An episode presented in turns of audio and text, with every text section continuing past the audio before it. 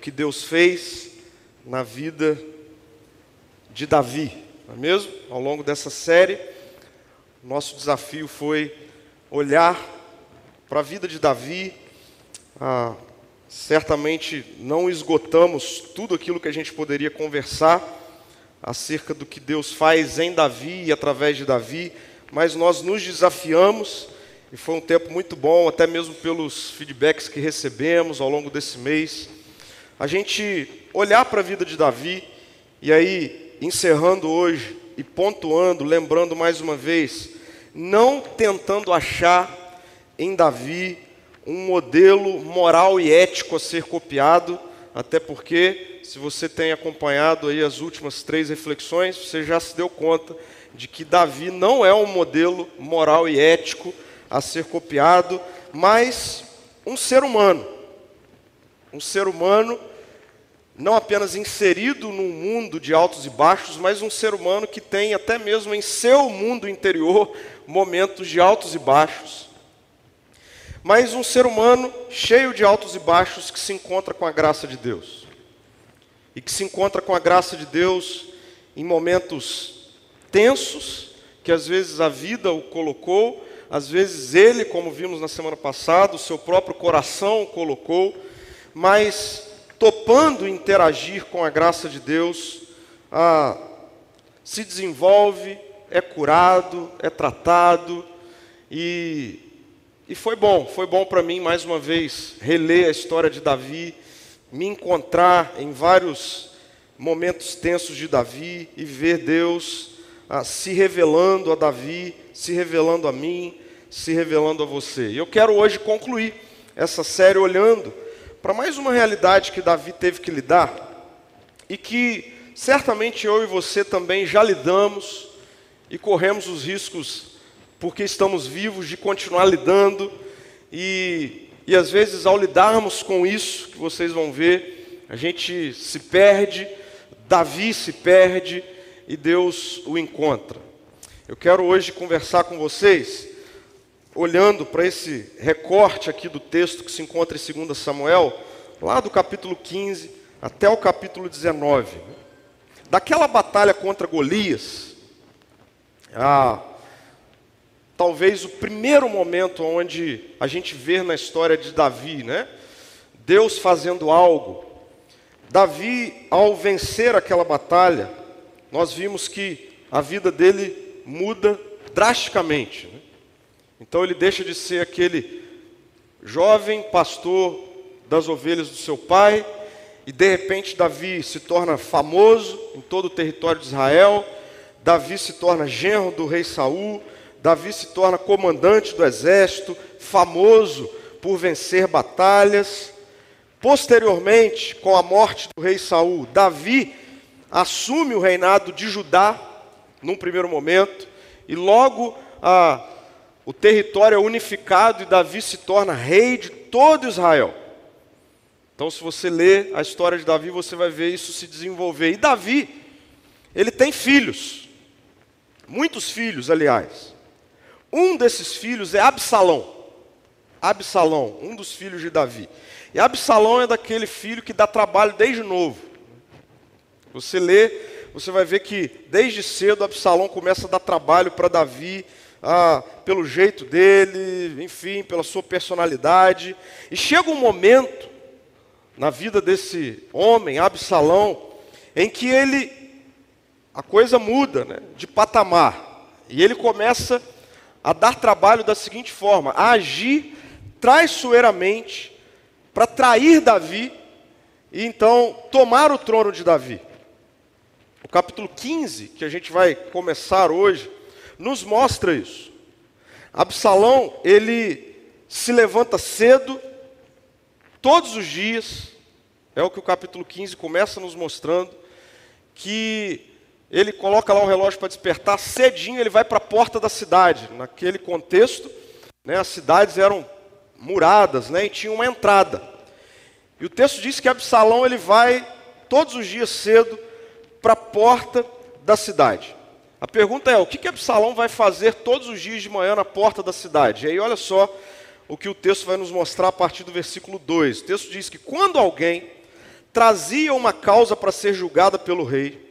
Absalão perguntava de que cidade a pessoa era, e ela lhe respondia qual tribo de Israel pertencia. Então, Absalão dizia: Sua causa é justa e legítima. É pena que o rei não tenha ninguém para ouvi-la.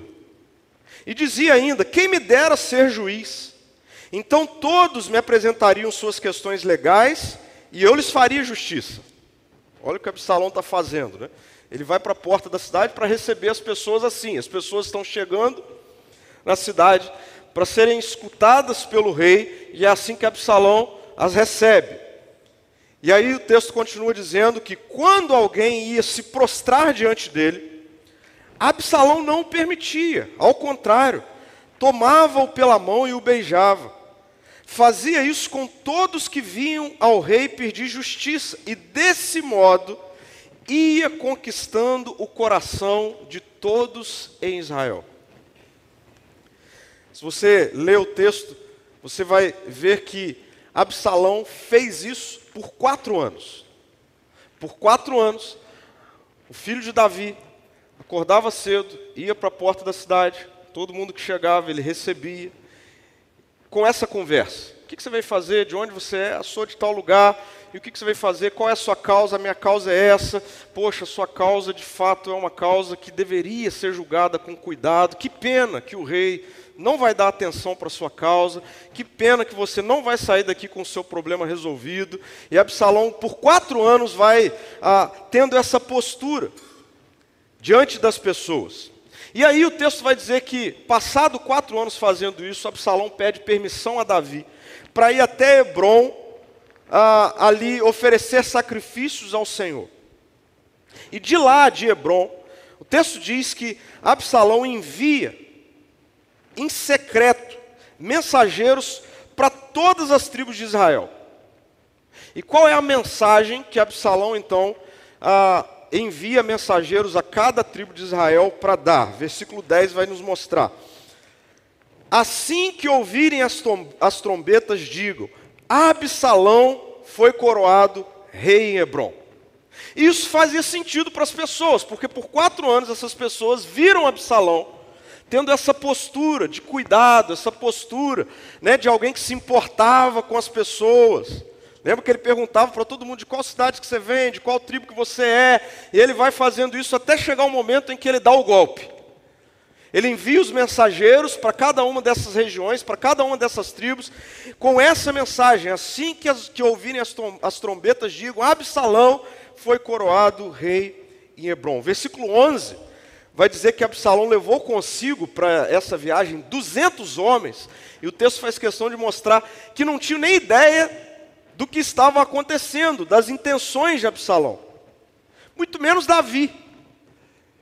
Davi acha que o seu filho foi para Hebron, a pedido dele mesmo, para oferecer sacrifícios ao Senhor, para adorar o Senhor. Mas o que está acontecendo por debaixo dos panos é isso. O seu filho está armando para tomar o trono. Agora preste atenção no versículo 12. A gente leu o versículo 10. O versículo 12 diz assim: Enquanto Absalão oferecia os sacrifícios, mandou chamar Aitofel. Aitofel é um dos conselheiros de Davi, que vivia na cidade de Gilo. Em pouco tempo, muitos outros se uniram a Absalão e a conspiração ganhou força. Um filho, e agora um dos seus conselheiros e amigo, participando de algo que Davi até então não está nem sabendo.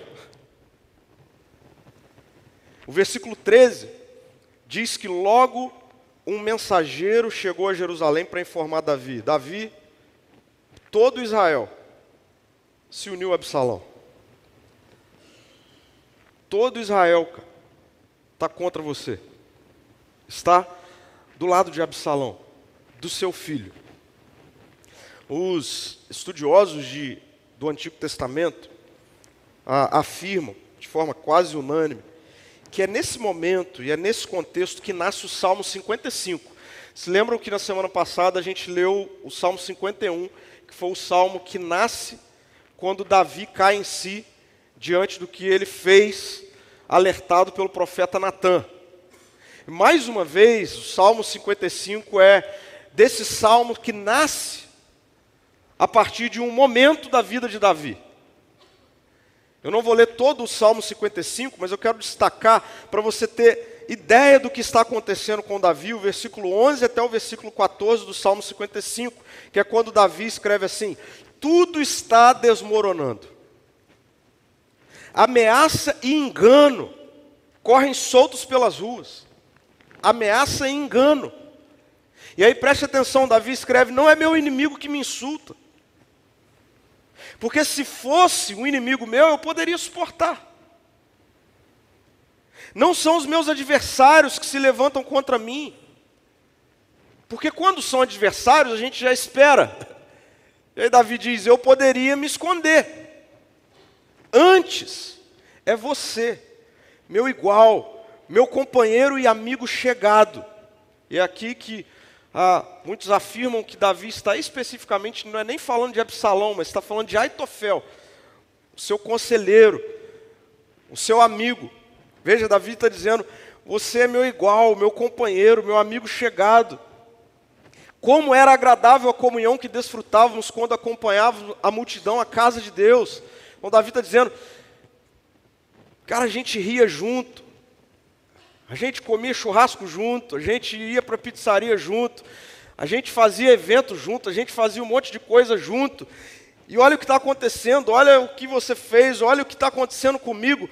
Então é nesse momento que a gente se depara com essa realidade na vida de Davi, mais uma realidade desafiadora na vida de Davi, que é Davi lidando agora com traições e decepções. O versículo 30 nos mostra muito bem essa cena física e emocional de Davi, né? Davi tem que ir embora de Jerusalém. O texto diz que Davi pega as coisas assim rapidamente, junta algumas pessoas, quem ainda quer andar com ele, né? E Davi vai embora. O versículo 30 diz que Davi prosseguiu pelo caminho para o Monte das Oliveiras, chorando enquanto andava. Estava com a cabeça coberta e os pés descalços. Cena de alguém que acaba de ser traído, de alguém que acaba de se deparar com uma decepção relacional, um abandono, ele não esperava isso, era um amigo, ele faz questão de dizer, quando se fosse meu inimigo, está tudo certo, eu lido com o inimigo o tempo todo. Se fosse alguém que se levantasse contra mim para guerrear, eu já estou acostumado com isso, mas agora eu estou lidando com uma traição, com uma decepção de um amigo, de um filho. E é bem verdade que isso que acontece com Davi também acontece comigo e com você. Nós lidamos com traições e decepções. Ah, se você ainda não lidou, eu não vou te enganar. Pode ser que amanhã você lide, semana que vem, ano que vem. Porque isso faz parte dos altos e baixos da vida. Né? Dessa vida faz parte. Não tem a ver com você estar tá em pecado, não tem a ver com maldição hereditária, tem a ver com você estar tá vivo nesse tempo. Nesse tempo, vivendo, nós muitas vezes nos deparamos, lidamos com traições, com decepções. Eu não sei se você sabia disso e me chamou a atenção lendo sobre esse assunto. De acordo com as ciências humanas aí, psicologia, psiquiatria, psicanálise, enfim, o trauma causado por uma traição, por uma decepção, está entre daqueles traumas de maior dificuldade de se curar e de se recuperar. Uma pessoa traída, uma pessoa decepcionada, muitas vezes é dificílimo conseguir reparar essa dor e, e, essa pessoa, no seu aspecto emocional, na sua vida, ela ser curada e de fato plenamente recuperada. E quando a gente para para pensar nisso, nesse fato, eu não sei você, mas me desperta a curiosidade de saber por que, que é tão difícil eu ser de fato curado e tratado quando eu passo por um trauma relacionado a uma decepção, a uma grande decepção. Davi está passando por uma grande decepção relacional. Seu amigo está o traindo, seu filho. Não sei você, mas talvez já tenha passado por isso. E por que é de tão difícil recuperação? Eu me lembrei de um livro que eu li algum tempo atrás, esse livro Imprevisível. Se você ainda não leu esse livro, vale a pena colocar como. Sabe aquelas promessas de final do ano? Vou ler um livro ano que vem. Então, coloca esse. Imprevisível. Lá em cima nesse livro está escrito assim: alguém escrevendo sobre, sobre o conteúdo do livro, né, ele diz: a questão não é se você terá que enfrentar esses desafios, os desafios que o autor aborda aqui. Ele põe: a questão é quando. E aí ele diz: então prepare-se, prepare-se. E ele fala a respeito de decepções. Né? E por que, que eu me lembrei desse livro? Porque logo nos primeiros capítulos desse livro, o Carey ele vai tratar de algo que é recorrente na vida de muitas pessoas e que serve como uma boa maquiagem, uma boa maquiagem contra uma ferida aberta por decepções e traições. Ah, ele vai dizer que existe um elemento, até mesmo um mecanismo de defesa, que muitas vezes nós utilizamos para maquiar uma ferida que ainda está aberta, que não foi curada por decepções e traições. Veja, eu quero citar algumas, alguns trechinhos do livro para mostrar do que é que ele está falando. Ele diz assim: pelos caminhos do sucesso. Então ele diz: eu lido com muitas pessoas que são pessoas bem-sucedidas. E ele está dizendo: pelos caminhos do sucesso, vi muito mais do que um déficit de felicidade nas pessoas ao meu redor. Vi uma condição muito mais profunda e penetrante. Ele chama de ceticismo. O ceticismo não começa porque você não se importa. Ao contrário, porque você se importa. Começa porque você se doou de corpo e alma a algo, e a gente poderia dizer a alguém, pelo qual não recebeu quase nada em troca. Ou talvez tenha recebido algo em troca, mas foi o oposto do que você desejava. Se a gente for ler isso para Davi, ele vai dizer assim: pô, me dediquei a Aitofel. Eu me dediquei ao meu filho. E talvez você diga assim, ou se lembre, poxa, eu me dediquei a tal pessoa, tal situação. Né? E às vezes a gente não se dedica a alguém esperando algo em troca, ok, e é para ser assim mesmo. Mas e quando nós nos dedicamos a algo ou a alguém, nós recebemos não apenas algo de bom, mas nós recebemos o contrário daquilo que deveria ser aceitável. Né? uma traição, uma decepção, por exemplo. E é interessante o Carol colocar que pessoas que se tornam céticas, elas não se tornam céticas porque elas não se importam com a vida, com relacionamentos. Não, elas se tornam céticas porque um dia elas se importaram muito com a vida, se importaram muito com pessoas, se entregaram de corpo e alma. E aí ele vai mostrar assim que o caminho do ceticismo no nosso coração e na nossa mente, ele acontece basicamente passando por três momentos. O primeiro momento é essa afirmação aqui: você sabe demais. E o que ele quer dizer com você sabe demais é: você já passou por isso. Você não é mais criança. Você já confiou em alguém. Você já se abriu para alguém. Você já se dedicou a alguém ou a algo? Você já foi vulnerável a alguém? Você já se dedicou de corpo e alma a alguém? E você foi traído, você foi enganado, você se frustrou, você se decepcionou. E nesse contexto diz: você já é alguém que sabe demais. E por você já saber demais, você começa a usar.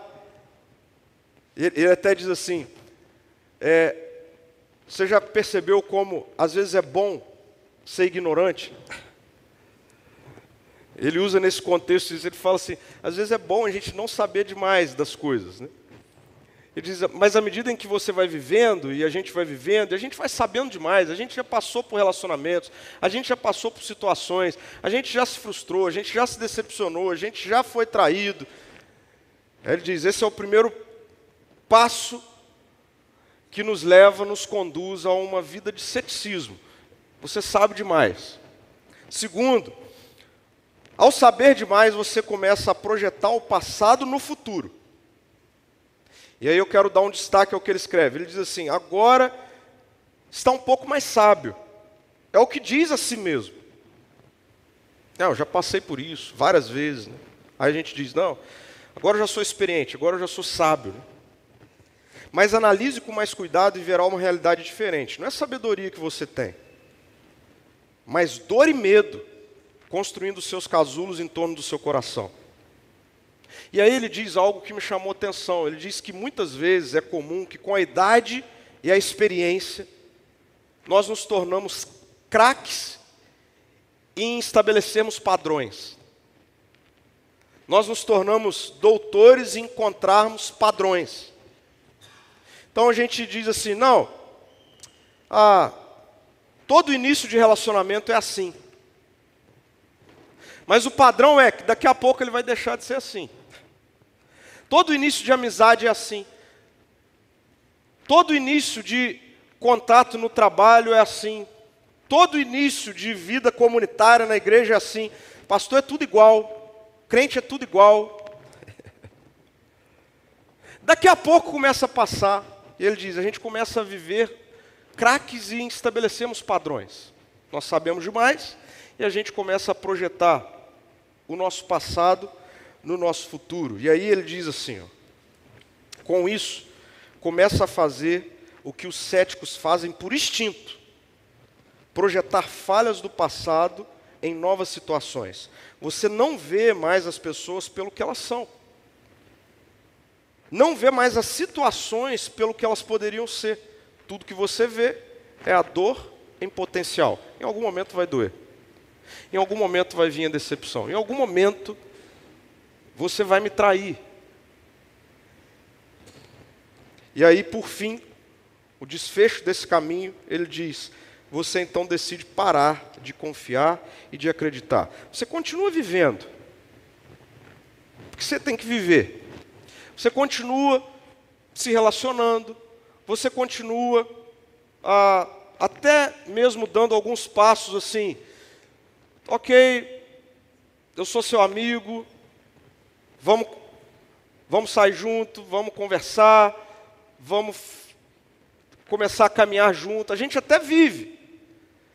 Mas ele diz, como um cético, a sua vida se tornou ver dor em potencial. Em algum momento vai doer, em algum momento vai tudo desmoronar, em algum momento eu vou ser traído, eu vou me decepcionar com você, e quando a gente olha para a vida de Davi, esse era um bom momento para Davi dizer assim: pô, já passei por tanta coisa na vida, e agora, no auge da minha carreira como rei, ser traído pelo meu filho, ser traído pelo meu amigo, decepcionado, quer saber, daqui para frente, ah, não confio mais em ninguém, daqui para frente não me entrego mais a ninguém, daqui para frente não envolvo mais profundamente com ninguém, daqui para frente não estabeleço mais compromisso com ninguém. Poderia ter esse o caminho a sido trilhado por Davi. E, e às vezes é esse o, o caminho que eu e você trilhamos. Nós sabemos demais, nós projetamos o passado no nosso futuro e a gente já não acredita em mais ninguém, a gente já não acredita em negócio nenhum, a gente não acredita mais em relacionamento nenhum, a gente está vivendo. A pergunta que a gente precisa fazer quando a gente olha para esse momento de Davi é essa pergunta que a gente tem feito a cada domingo: onde é que Deus está? Quando Davi é traído, é decepcionado. Onde, onde que Deus está nesse negócio? Onde Deus está quando eu me entrego de corpo e alma para algum projeto, para algum, enfim, alguma coisa que está para nascer, para alguma pessoa, e aí os dias passam e eu me deparo com uma decepção, com uma traição. Onde que Deus está? É muito interessante, porque quando nós olhamos para o que vai acontecer a partir desse momento onde Davi precisa sair de Jerusalém, traído e decepcionado, é que a graça de Deus, ela começa a se manifestar diante de Davi, possibilitando a Davi não cair na armadilha do ceticismo. A graça de Deus, ela não se manifesta a Davi, livrando Davi de passar por um momento de traição e decepção. Hoje pela manhã eu falava nesse momento que, às vezes eu vejo algumas mensagens, leio algumas coisas assim, infelizmente, muito delas relacionadas à fé cristã, que sem medo, pelo menos não é a Bíblia que eu leio, de afirmar que é mentira. Assim, esse negócio da gente, nesse tempo em que a gente vive, nesse tempo em que a gente vive, na história que a Bíblia nos apresenta acerca desse tempo, assim, eu, eu não tenho coragem de vir e falar assim, ó, ano que vem é o ano do romper profético, do sucesso, da prosperidade, tudo vai dar certo na sua vida. Eu não tenho coragem de fazer isso. Isso só vai acontecer comigo com você no dia que Jesus voltar. Aí quando Jesus voltar, aí não vai ter mais altos e baixos, aí é, é só uma estabilidade plenamente restaurada. Plena, perfeita. Até esse dia, não é praga que eu estou lançando para você, tá bom? Mas você e eu, nós corremos o risco de essa semana, mês que vem, ano que vem, lidarmos com uma traição e uma decepção. Sabe qual é a boa notícia? É que a graça de Deus acompanha Davi quando ele está saindo de Jerusalém, chorando e afundado emocionalmente na sua angústia, na sua decepção. A boa notícia é que a graça de Deus, ela me acompanha e te acompanha quando a gente passa por momentos da vida assim.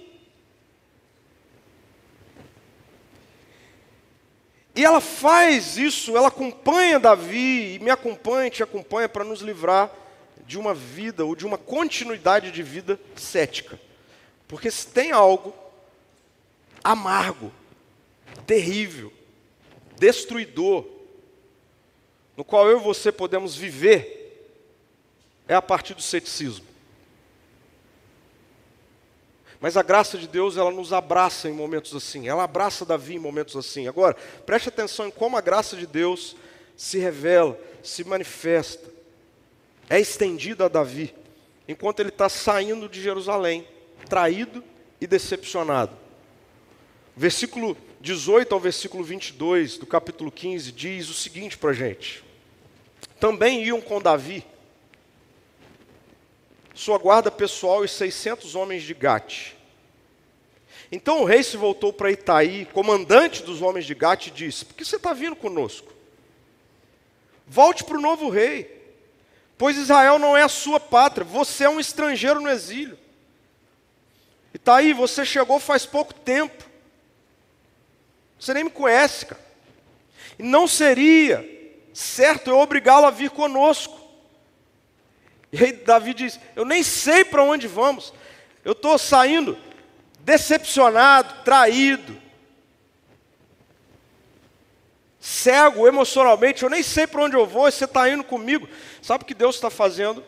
Deus está enviando para andar com Davi na sua decepção, na sua emoção traída pessoas improváveis. Por que, que são pessoas improváveis? É muito interessante. Infelizmente, a versão que a gente usa, a NVT, fez opção por tirar um detalhe importante com relação a essa guarda pessoal e 600 homens de Gate.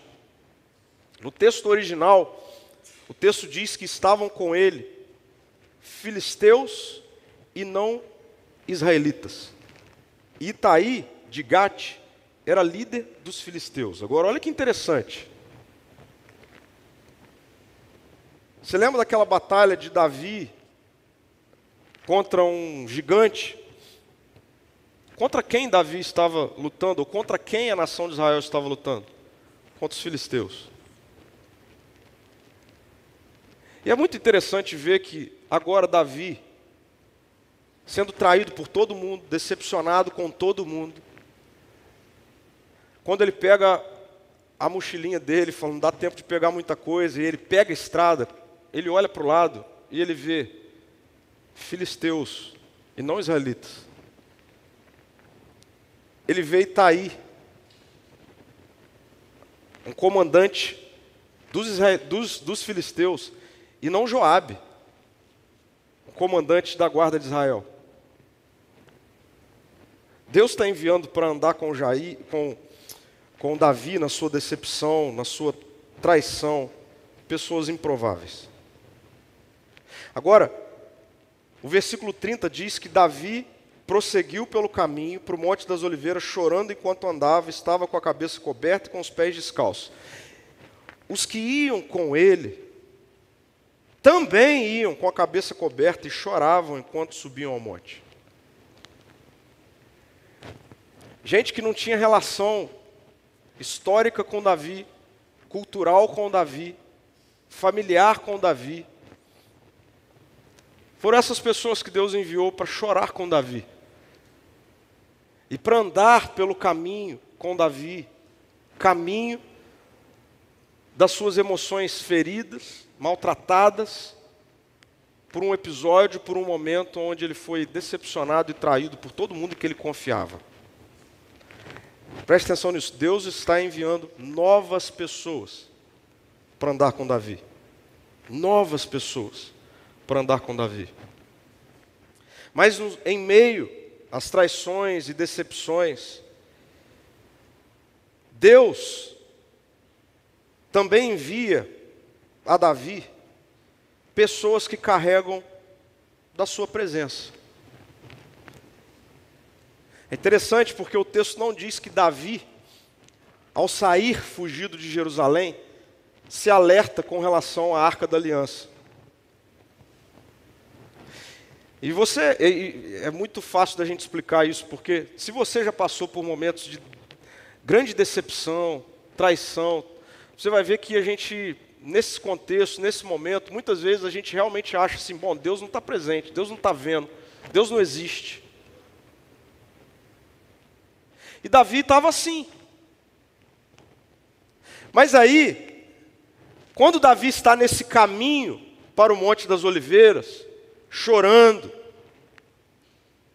com esse semblante cabeça coberta, pés descalços. O versículo 24 diz que Zadok e todos os levitas também os acompanharam, carregando a arca da aliança de Deus. Isso é Deus. Primeiro Deus faz Davi olhar e ver assim: quem são essas pessoas? E Deus diz: eu estou enviando novas pessoas. E aí Davi olha para o outro lado e Davi vê: alguém trouxe a presença de Deus. A arca da aliança, naquele contexto, era a representação da presença de Deus. E ela deveria ficar no palácio, né? Onde o rei estava. E Davi, ele começa a se ver de fato como alguém que perdeu a sua identidade, que não é mais o rei. Davi nem se lembra que como rei, a arca da aliança precisa o acompanhar, a presença de Deus. Mas alguém, pessoas, são enviadas por Deus para nesse ambiente de um Davi traído e decepcionado, se lembrar: Deus está presente. E Deus envia pessoas para fazer Davi se lembrar disso. Mas ainda, em meio às frustrações e decepções, Deus envia pessoas com provisão para o tempo no deserto. Davi está indo para o deserto.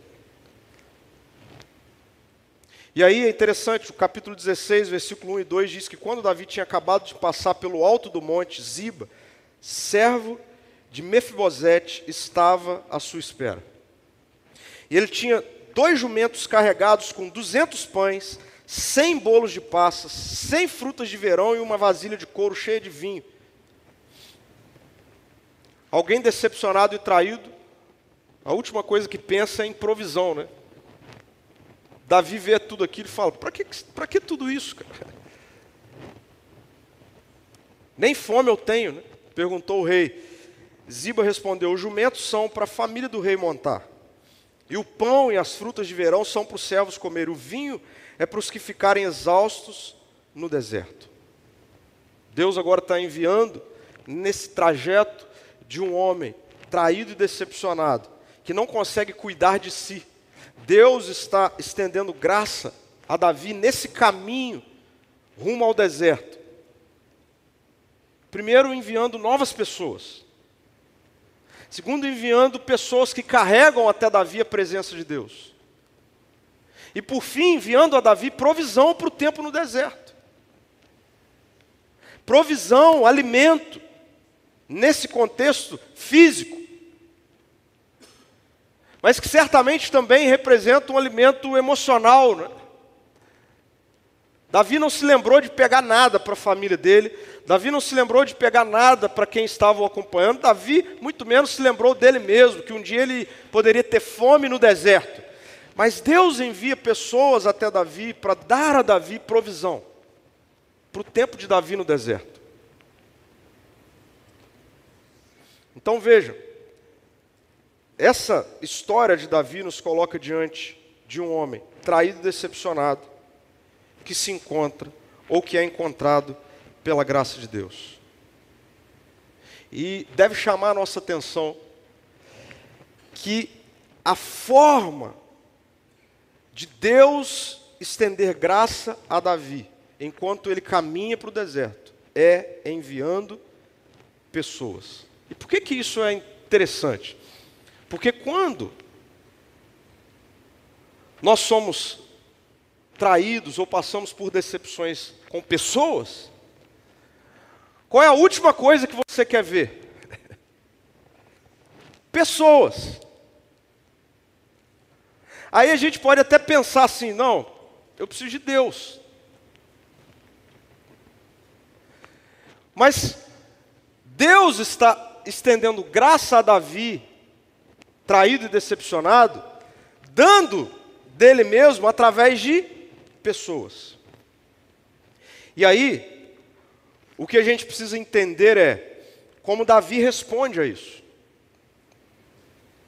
Como Davi responde a isso. Como Davi interage com a graça de Deus.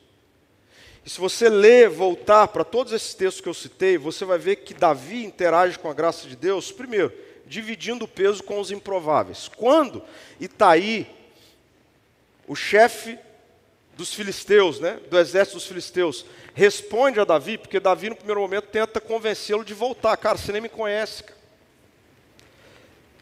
Eu nem sei para onde eu estou indo, você vai andar comigo. O texto diz que a resposta de Itaí a ele é: Rei, onde o senhor for, a gente vai. E se tiver que morrer, a gente vai morrer junto com você. E aí Davi está diante de uma nova pessoa, de novas pessoas. E ele poderia fazer assim: eu não vou cair de novo nessa. Se o meu amigo e o meu filho me traíram, esse cara logo vai me trair também. Vou andar sozinho. Mas não é isso que o texto mostra. Davi diz: Ok, então se você está aqui, então vamos andar comigo e aí é muito legal aquele detalhe do texto diz que Davi subia para o Monte das Oliveiras chorando, com, as, com a cabeça coberta, e o texto diz: e os que iam com Davi também, com a cabeça coberta, choravam. Davi divide o peso com pessoas improváveis, com novas pessoas. Mas, quando os levitas trazem a arca da aliança, e Davi percebe a presença de Deus em alguém que está trazendo a presença de Deus, Davi também reconhece a presença de Deus ali. E é interessante porque, num primeiro momento, a gente pode ler a reação de Davi e pensar que Davi está ah, abrindo mão da presença de Deus. Mas não, Davi está tendo a consciência da presença de Deus e de quem Deus é e do que ele pode fazer. Porque Davi diz para os levitas assim: Ok, vocês trouxeram a presença, mas voltem com a arca para Jerusalém. Davi diz assim: Porque se for da vontade de Deus, Ele me fará voltar para Jerusalém e eu desfrutarei da presença. Davi reconhece a presença de Deus na vida de pessoas que trouxeram a presença de Deus até ele. E por fim, Davi recebe a provisão. Davi não vira aqui para Ziba e fala: fica aí com o seu jumento, cheio de bolo, cheio de pão, cheio de vinho. Eu não quero comer nada, eu vou morrer no deserto. Quem tiver comigo também está dessa, vai morrer comigo no deserto. Não, não. Davi aceita a provisão. Davi recebe a provisão. E aí, encurtando uma história maior, você pode ler os detalhes dessa história. O tempo passa, e o que acontece é que Absalão, o filho de Davi, orientado por Aitofel, o seu amigo e conselheiro, vai atrás para guerrear e matar Davi. Aitofel, o ex-conselheiro de Davi, agora conselheiro de Absalão, o convence de que o que ele deveria fazer era ir atrás de Davi para guerrear contra ele, para matá-lo. E arma uma estratégia para isso, só que Davi fica sabendo disso antes e monta uma outra estratégia em cima da estratégia de Absalão. E a história termina mostrando que uma batalha acontece. Davi, inclusive, queria ir para essa batalha, mas as pessoas que estavam com Davi, dessa vez o convence de que ele não deveria ir. Lembra que na semana passada ele era para ir para a guerra e ele não foi. Né? Agora Davi quer ir para a guerra, ele quer ir para essa batalha, só que você já tentou ir para uma batalha debilitado emocionalmente? Então, quem estava com Davi diz: Senhor, você não está em condição de ir para a guerra. E o texto diz que, de fato, essa batalha acontece e Absalão morre na batalha. E aí, o que a gente vai ver é o que o versículo 15 do capítulo 19 diz. Então, o rei Davi começou a viagem de volta para Jerusalém. Para Jerusalém. E aí, como é um homem com seu ego e com seu orgulho ferido, retornando para o trono. O que ele poderia fazer a partir disso? Porque se você ler o texto, você vai ver que nesse caminho de Davi, indo em direção, sabe-se lá para onde, ele mesmo disse que não sabia para onde ele estava indo. Muitas pessoas no, ao longo desse caminho que Davi passava por eles, né, a gente viu aqui algumas pessoas estendendo ou sendo a, a, graça de Deus, a representação da graça de Deus a Davi, mas o texto faz questão de nos mostrar que nesse trajeto, por exemplo, tem um homem chamado Simei. E esse homem chamado Simei, quando ele encontra com Davi quebrado, andando pelo caminho, Simei vai amaldiçoando Davi por um grande trajeto. Então, o homem que está traído, debilitado emocionalmente, decepcionado, ainda tem que ouvir alguém andando ao lado dele dizendo: Você merecia. Olha aí, todo mundo te abandonou. Bom, imagina agora Davi voltando, fazendo o caminho de volta. Rei,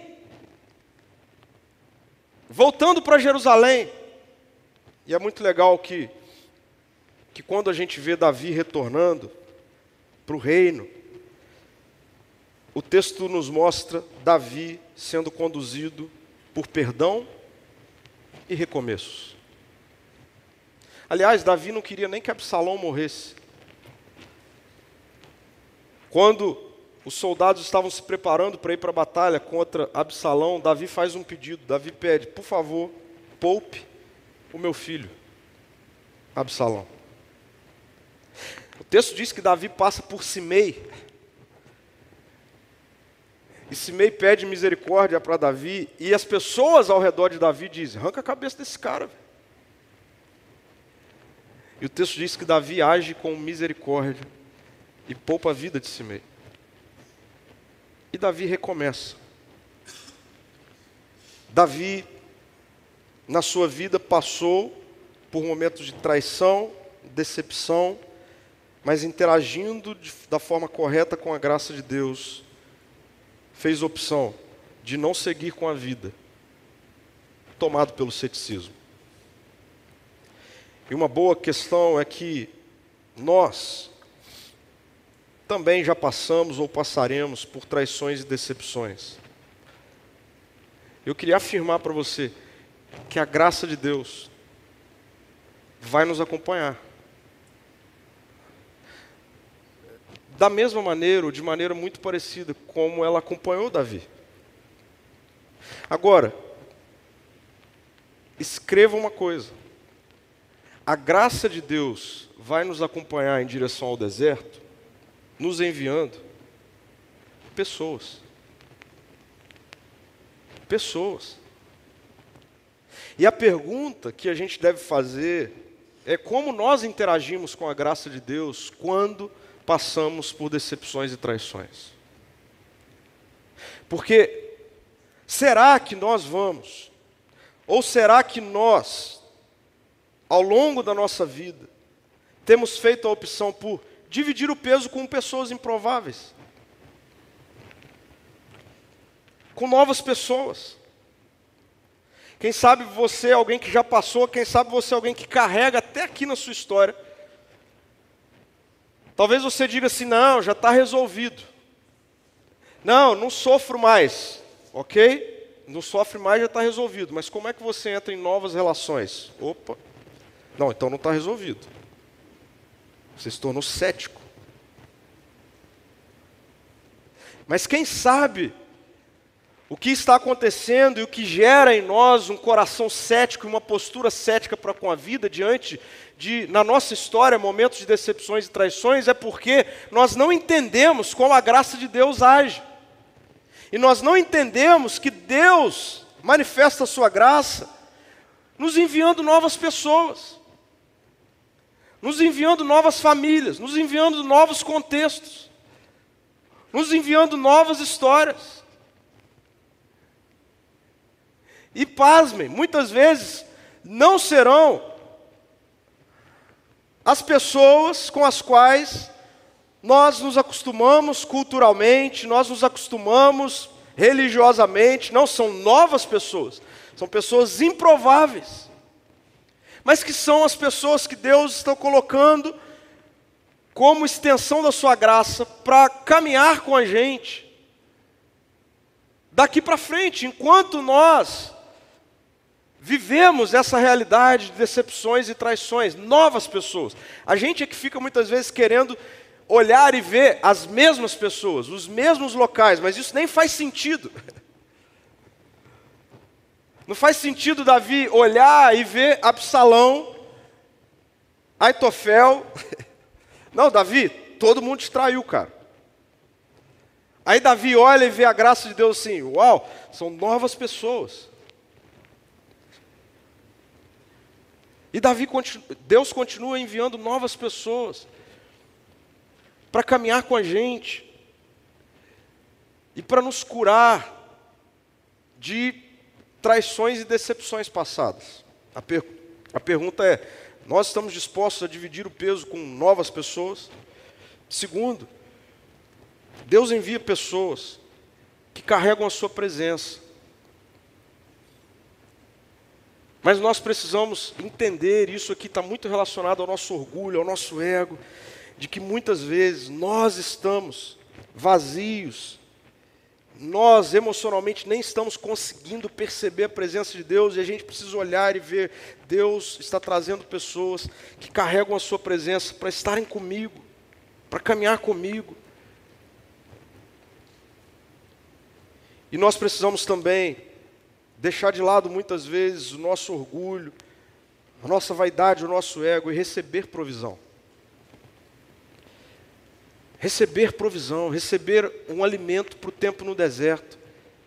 E esse alimento muitas vezes vem através dessas novas pessoas, dessas pessoas improváveis.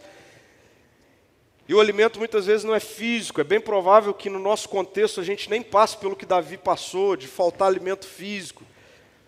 Mas quem sabe falta um alimento emocional, espiritual, e a gente tem que estar disposto a olhar e ver eu nem conheço essa pessoa, estou conhecendo agora, mas Deus está trazendo essa pessoa com um novo alimento, e deixa eu sentar, deixa eu comer, deixa eu me abrir, deixa eu ouvir, deixa eu ser alimentado, alimentada.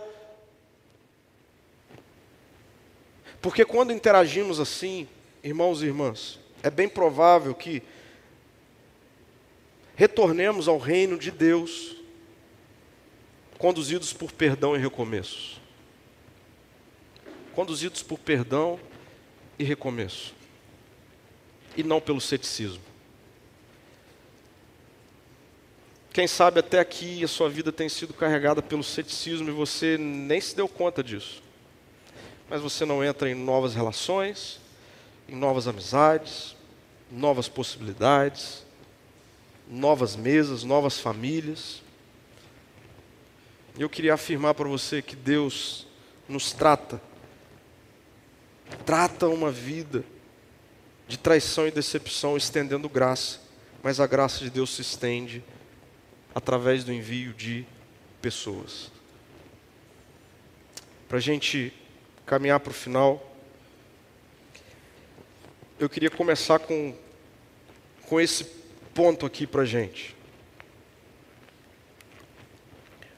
Porque a gente fica muitas vezes falando, né, e até aqui eu falei sobre nós muitas vezes passarmos como agentes passivos de momentos de traição e decepções. Nós somos os traídos e decepcionados. Né? Mas a gente vive numa sociedade líquida. A gente vive numa sociedade que cada vez mais mergulhada no seu individualismo, abriu mão de relações de compromisso e de lealdade. Então, uma boa decisão a ser tomada nessa noite é: bom, numa sociedade altamente líquida, eu vou ser leal. Eu vou firmar compromissos. Ok, a gente pode viver numa sociedade onde o tempo todo as pessoas e nós estamos sujeitos a passarmos por momentos de decepção, de traição, mas no que depender de mim, ah, eu não quero ser um ponto de traição e decepção na vida de alguém, eu vou ser leal. Essa é uma boa decisão. Segundo, nos altos e baixos da vida, há perdas. Há perdas. E é muito interessante porque quando Davi, Davi pede, né? Ó, poupe meu filho. Não mate Absalão. E aí o texto diz, depois você pode ler essa cena. O texto diz que num determinado momento lá da batalha, Absalão fica preso numa árvore, vivo. E aí ninguém vai matar Absalão, todo mundo fica, opa, o rei pediu para não matar. E aí vem um, Deus diz que pega umas lanças e atravessa o peito de Absalão e mata Absalão. E o texto diz que isso magoa Davi. Ao ponto de Davi, depois que tudo passou, Davi não consegue se recuperar disso. Ele se trancafia num quarto lamentando a perda de Absalão. E aí alguém vai até Davi e diz assim: Cara, o seguinte, os seus soldados, aquelas pessoas que estiveram com você no tempo do deserto, aquelas pessoas que andaram com você quando você foi traído, decepcionado, aquelas pessoas estão envergonhadas lá fora. Elas, estão achando assim: bom, a gente fez alguma coisa contra Davi. E aí Davi é dado uma chacoalhada e, cara, nos altos e baixos da vida tem perdas, cara. Agora você precisa olhar para os novos começos, você precisa olhar para as novas pessoas. E o texto diz que Davi sai e ele vai então e recebe as pessoas e tudo mais. E Davi tem essa transição de entender: houve uma perda, mas há um recomeço aqui diante de mim. Eu queria afirmar isso para você. É bem provável, gente, que na nossa história, nesse tempo, no que diz respeito a esse tema, haverão perdas. E se a gente não entender isso e disser, ok, eu amava muito, queria muito que tivesse dado certo, eu me dediquei tanto, eu fiz o que eu podia fazer. Se a gente não entender assim, ó, existem perdas, a gente vai deixar de celebrar com novas pessoas, novos começos, novas histórias.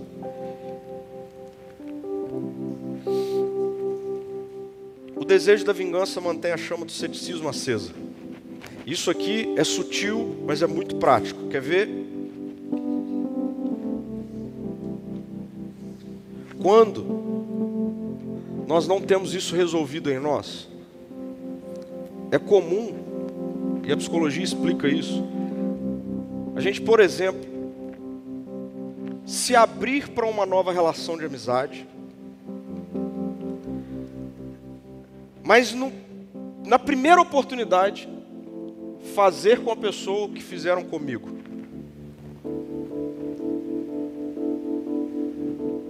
Um engano, uma mentira, uma traição, uma decepção. Isso é assim também em relacionamentos amorosos. Alguém que foi traído, traída, entra num novo relacionamento. Numa primeira oportunidade, trai. O que é isso? é o desejo de vingança, mantendo o ceticismo aceso no nosso coração. Então, para que isso tenha um ponto final, a gente precisa decidir perdoar. E o perdão, ele é sempre um ato sacrificial, sempre. Talvez você já tenha escutado isso. Perdão é uma decisão, é verdade, é uma decisão, mas é uma decisão de sacrificar algo, você sacrificar algo. Isso que é perdão. Como que Deus nos perdoou? Deus nos perdoou assim, tá tudo certo. Não, Deus perdoou assim. Eu vou me sacrificar. Perdão é isso. Então só há uma forma de não mantermos a chama do ceticismo acesa com base no desejo contínuo de vingança. Perdoando. Entendendo que perdoar é se tem alguém que vai então estancar essa dor, sou eu, aqui. Ok? Doeu em mim, mas não vai doer em outro através de mim.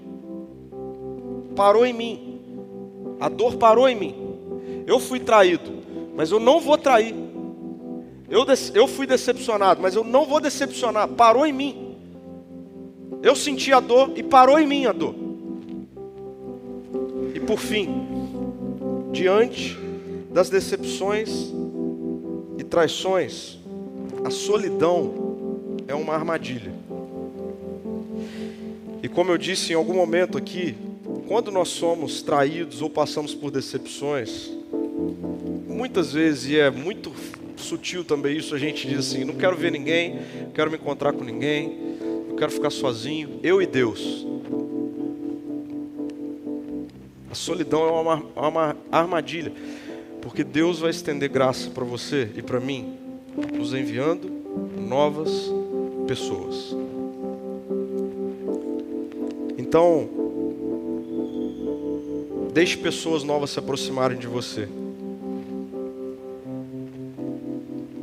Entendendo que a minha vida e a sua vida, ela é conduzida, reconduzida, sustentada pela graça de Deus não pelo nosso controle.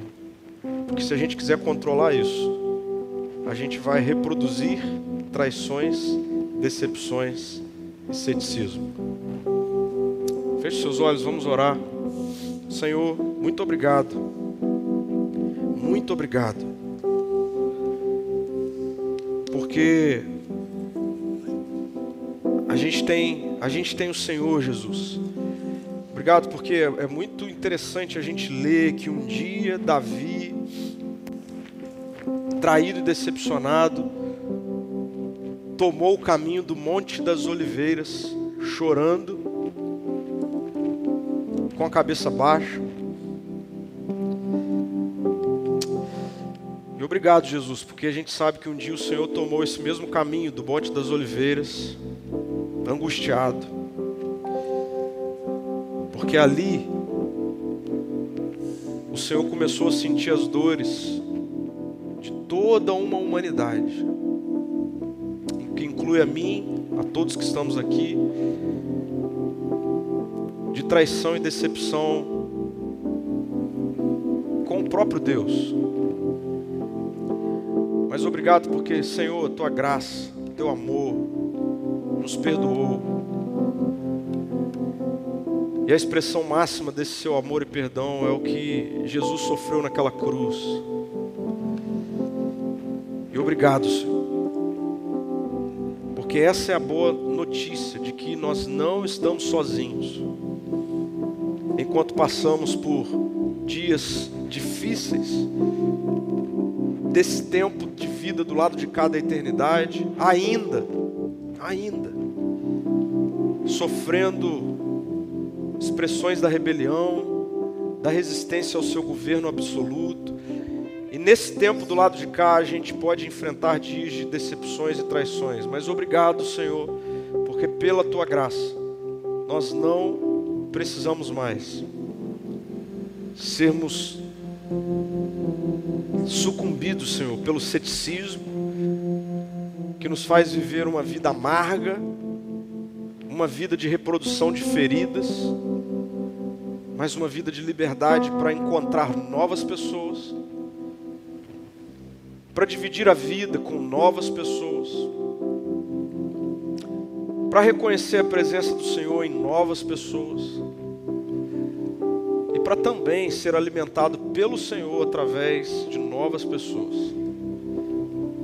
Então, que pela tua presença em nós, Espírito de Deus, a gente possa seguir assim, daqui para frente, sem sermos tomados pelo ceticismo, mas sempre conduzidos pelo perdão e possibilidade de recomeços, até que o Senhor volte. Amém, Senhor. Amém.